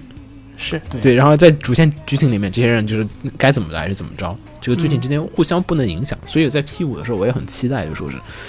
有没有可能会做出不同一样的这个多线结局真正？意义上的多结局。对，就是影响，就是说游戏的这个选择，然后使得游戏的耐玩度变得更长，然后再加上，嗯，当时这个可能就是说是这些地方都造成很多玩家说还是不太满意嘛。然后接着就是说，为什么说 PSP 卖的好嘛？PSP 版卖的好也是因为就是说是，嗯、哎，PSP 卖的好，其实这个原因比较复杂，对比较复杂，就我是觉得是比较神奇。嗯，反正接着可能只是只是赶上好好时候而已。嗯然后呢，反正 P 三的反响不错啊，零七年，然后接着这次就特别快了。然后我估计啊，因为因为毕竟 P 三 P 四之间的画质还有就是系统和引擎上面区别并不是特别的大，不像是 P 二到 P 三之间其实过了一个非常大的一个跨越和一个跨度。因为 P 三感觉还是很多地方都像是那个真三的那个模型，还有它的那个系统啊，还有那个引擎都挺像的。然后呢，P 四的话是在零八年，就是七月十日的时候就开始发就发售了。还是发售在 PS 平台上面的。我在那会儿，我们还在欢天喜地的，可能是喜迎奥运。这个真的已经就是说是为什么我们说，我其实其实可以理解啊，就是说是因为你想啊，P 三卖的时候销量并不好的原因，主要是在于零七年哎，零六年的时候 PS 三已经发售了，嗯。啊就是其实那已经就是说，你还在 PS Two 平台上卖一款 RPG 游戏，就是有点儿有点儿新主机出来，必然在新主机上开发，来不及了。那么没办法，P 四，呃，P P 四 G 呃呃不是，然后 P 四的话又刚好，就是因为洛四呢，还是继续开发在的是这个 PS Two 平台上，而且是在零八年的时候发售，已经这会儿 PS3 已经装机量已经差不多了，已经是嗯两年之后了。对，然后呢，第四代的时候开始，呃，我发现也是从其实正统游戏里面来讲的话，也是从 P3 和 P4 的时候开始有这个颜色主题色这个概念。是就 P1 P2 的时候，大家记得老游戏时候，其实那个 UI 设计都是很随意传统的那种，就是蓝底的那种，就没啥。就是没啥特色的，然后 P 三 P 四的整个 UI 设计也做了很大的一个调整。P 三是一个很帅的一个蓝色，对蓝色然后，呃，那个 P 三 P 就是 P 三的那个携带版，就是 PSP 的那个版本里面，就是说你如果选择女主的 Hamco 的话是那个粉红色的粉，红，呃，然后那个 P 四的话就是说是它使用了更加青春靓丽的那个黄色，黄色，想体现出那种青春，然后就是活跃的那种跃动，跃动感。对跃动的感觉，然后整体，然后也做出了很大的一个调整，而且这也应该算是目前为止史上来讲，就说是，呃，P 系列在国内知名度最高的一座，因为 P 四 G 的官方中文版的发售，使得 P 四在国内受到了很多的 fans 的一个这种欢迎，并且还有自己的一个 TV 动画剧集，还是两季，对，然后还有很多的就是这种。然后在一二年推出这个 P 4 G 也是受到了很多玩家的一个追捧，追捧，然后还追加了很多的就是 P PSV 的一些机能的这个运用啊，一些使用，嗯，然后反正这个游戏在当年也是获得了就是 Famitom 的就是优秀赏，而且而且这个是当年得奖名单上面唯一一款 PS Two 游戏，因为那会都已经评 PS 三游戏了，还有一款游戏能 PS 二游戏，对，这也是我觉得当时可能也还是 A 社开发这个实力不太妙，是然后，所以呢，这次的 P 五啊，大家应该应该，如果说关注新闻的朋友也应该都知道，就是说 P 五有点特别牛逼，就是说是 P 五当时说是我们在 PS 三上发售，就在他们要发售的前一段时间，PS 四要、PS 四公布了，于是 A 社觉得不行，这次我不再干我不能再干这种事儿了，我延期，于是就狂延期，然后延到了 PS 四平台上面，然后把整个就说我们等你 PS 出来，我们在 PS 四网站上面再进行开发。于是说这一座又是等了非常长的一段时间才真正意义上的在做。因为虽然我们感觉说这个游戏啊，因为大家很多是 PSG 进的玩家，可能说是从一二年开始。呃，一三年啊，一二年的时候才玩的 PSG，所以感觉就是哎，好像才过了个两三年。但是其实你如果说是按零八年来算的话，这个游戏八年，八年 这是史上最长的。更长，对，史上最长的一次就是《女神异闻录》的一个间隔，就是你能想象这个，就是说是 八年等来了一个新的抗战嗯对，然后这次的作品呢，又是在 PS 平台上呢，也做到了很大一些这种画质的一些提升。当然了，我觉得可能他们开发时候还是不小心有很多 PS 三上面遗留下来的一些这个，就是哦，能看出来是吧？应该会有有一些开发上面的局限，有可能。反正就是说，P 四的话，其实就是达到了一个这次的一个巅峰，而且就是当然了，这次也做了很多的调整，像 P 三里面，我觉得 P 三 P 四有一点就是说很多地方很相似，我们所以把它归为了一个后配的索纳时代，而且它也跟 P 三一样的，它延续了很多 P 三的一些这种优秀的一些点，延续的一些保留了一些那种 P 四上呃 P 三上面一些比较不错的一些地方，比如说像是嗯 Galgame。Hello 嗯 Gay，没错 Galgame 的一些这种要素，哎，很多的普通玩家还是保留，就说哎，我吃这一套。然后还有就是把人物和那个呃佩德索纳之间的那个，还有塔罗牌的那个等级社群社群挂钩的这些东西也全部都延续了下来。然后还有很多的合成要素，然后还有一些战斗、走迷宫，对对对。然后呢，又去把 P 三里面一些不好的一些点，就是扫掉了。P 三我们说还是有点抑郁，嗯而且并且还有主要角色死亡。对嗯在 P 四变成了一个特别 happy 的一个故事，没有人死，就是路人死，但是这边好人都没啥事儿。然后尤其主主角队的人是全员存活，嗯，如果你选项没什么问题的话，最后肯定是个大欢乐结局。它使得玩玩家体验到了一个快乐的乡村故事。乡村故事对对还得了？对，而且到 P 四的时候，已经感觉就是说 P 社呃 A 社 A 社可能做出了很大的一个调整，已经就说是呃当年的一些蝴蝶什么的、嗯。这些要素已经被就是去掉了，已经。就是说 P 四变成了一个全新的一个系列，加入了很多一些就是这种嗯，而且还继承了当年 P 那个就是。就是 P 二里面的那个 Shadow 的设定，就是 P 三里面的 Shadow 是说你打的敌人是 Shadow，但是你自己是没有 Shadow 的，而在 P 四里面又重新再把 Shadow 给提出来而且这个地方，呃，还是还好啊，就是我觉得这种还是比较可以，就是说他把那个 Shadow 还是用融合心理学的方式来进行了一个这种解释，对，就是，但是就像红茶说一样，就是说有人嘴简炮结束，对，简单粗暴。你只要战胜了你的 Shadow，嗯，游戏战胜，游戏意义上的战胜对对，游戏意义上的战胜就可以了，而不是说心理意义上的战胜，不是一个心理心理意义上的跨越太过太过于快了。而在那个 P 一 P 二里面，就是说这个过程都是一个很漫长的一个过程，就是说我逐渐真，就是你看 P 一那个女主接受自己花了那么长的时间，要是像 P 四戏，要像 P 四那样子，就游戏开头啊结束了，开头打 BOSS 结束，对对，开头就是我接受了你，然后就结束了。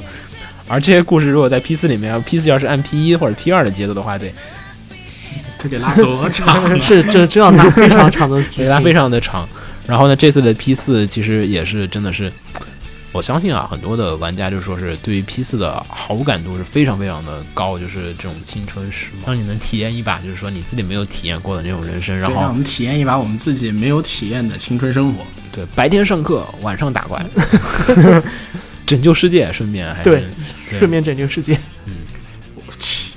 这么一总结，就有一种看轻小的感觉，其实就是啊，还是傲它就是天系的。就是你看啊，P 三 P 四就是变得受欢迎的点，就是在于它是一些青春啊，还有时尚啊，就是说校园啊，就是受时下年轻人喜欢的东西，对，就是我们不再去讨论，不需要再去探讨一些就是说过于深刻的人生道理。嗯我我们现在只是需要一个就是怎么说？我们只是需要卖一些时下年轻人喜欢的东西，对，我们只是需要一个把他们有机的结合在一起，做一个可以看的包装。嗯，对。但是 P 三 P 四的一些嗯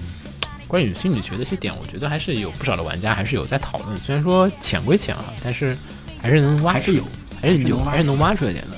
然后，反正最后我觉得这个系列挺有意思的，我们也聊的差不多。P 三 P 四的话，我相信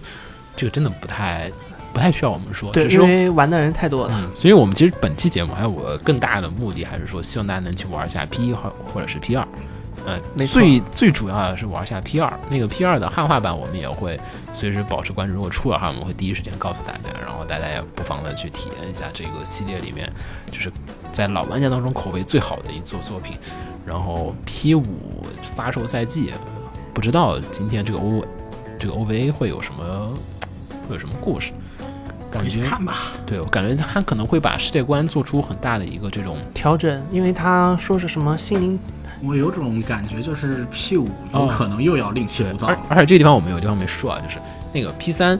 P 三、P 四的培德索纳是不一样的。嗯，P 四是日本神话很多，对，然然后后 P 三还是欧美的那些东西。对，然后北欧的神话好像是对。埃罗米斯，还有什么那些，然后到了 P 五的话变成了怪盗，是，对，然后就是什么有记得吗？不知道，这没有没有没有，这个他他是用历史上的各种怪盗来做了自己的佩德索纳的一个这种演示，然后而服装啊还有战斗系统啊也很很棒的一种感演示。觉有一，我觉得 P 五会不会又要另起披炉灶了？嗯我看现在至少看那个官方的游戏，还有各种录像，还有 PV 来讲的话，都还是在保留原作的一些这种基础上，而且时髦值感觉节奏速度很快。但是有一点比较遗憾，就是说中文版要到明年了。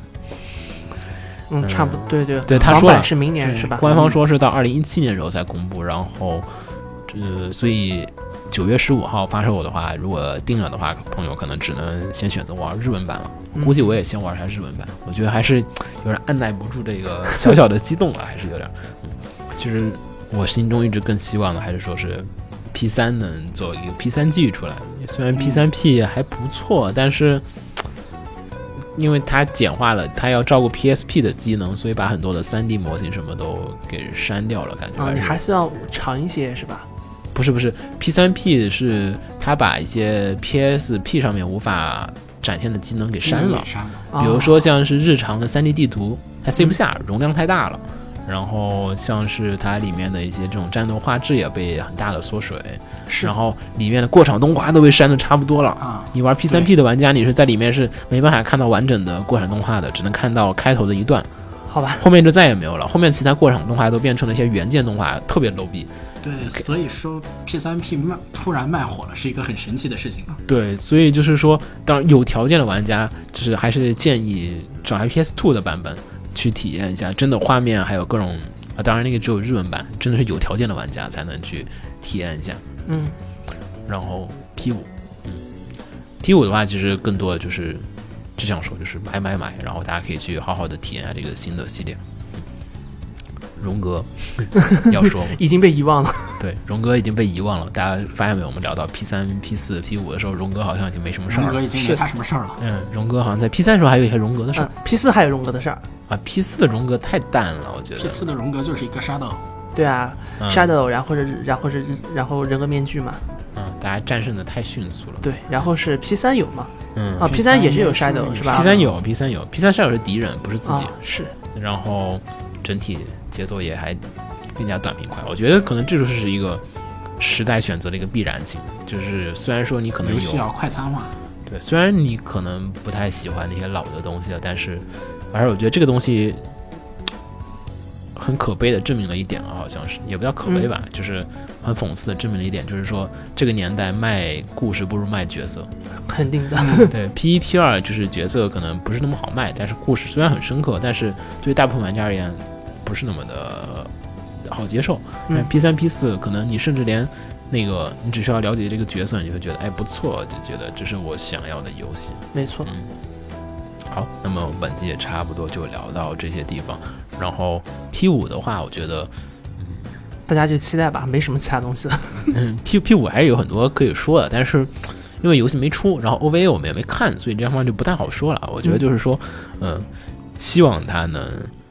我我也不太希望他说是回到 P 二那个东西，就是感觉就是你你好不容易发展的这么完整了，希望能够在具有希望能有时尚超越吧。对，希望能够在有各种时尚要素的前提下，能够嗯。剧本上能够去挖这东西吧。对然后《佩特索纳》系列除了心理学这一方面的这种装逼的潜要素存在，还有一方面的话，其实是女神系列的一贯的魅力，就是在于里面不同的神，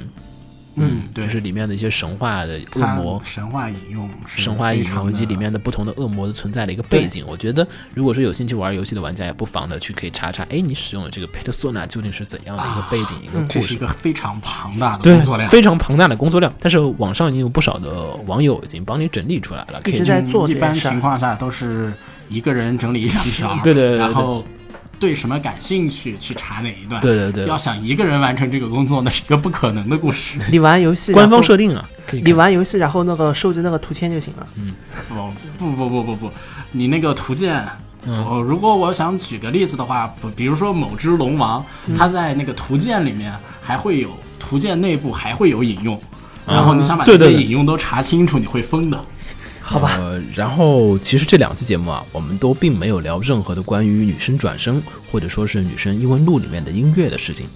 因为我们是打算单独的做一期这个女生系列的音乐节目。我们到时候会选出一些女生转身和女生异闻录里面一些比较具有代表性的曲子，然后呢，还有一些比较好听的一些曲子，一面放着歌，一面和大家一起聊一聊关于这些音乐的创作者以及音乐背后的故事。啊，那么关于女神系列的这个音乐的话，我们就到时候的音乐节目再见。好，那么我们本期就到这结束。我是雨果不死鸟，我是怎么红尘，我是红茶，我们大家下期再见，拜拜大家拜拜。拜。Who am I?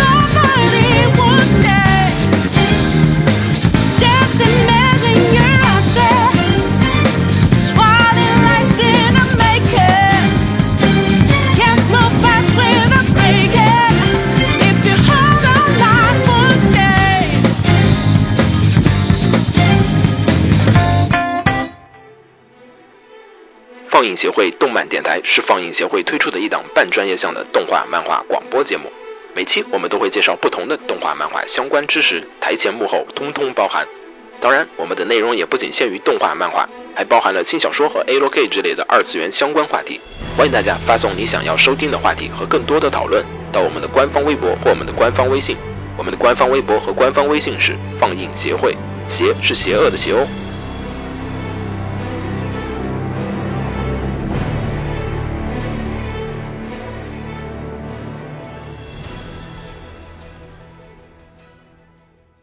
给楼给你妹啊！是给楼给好不好？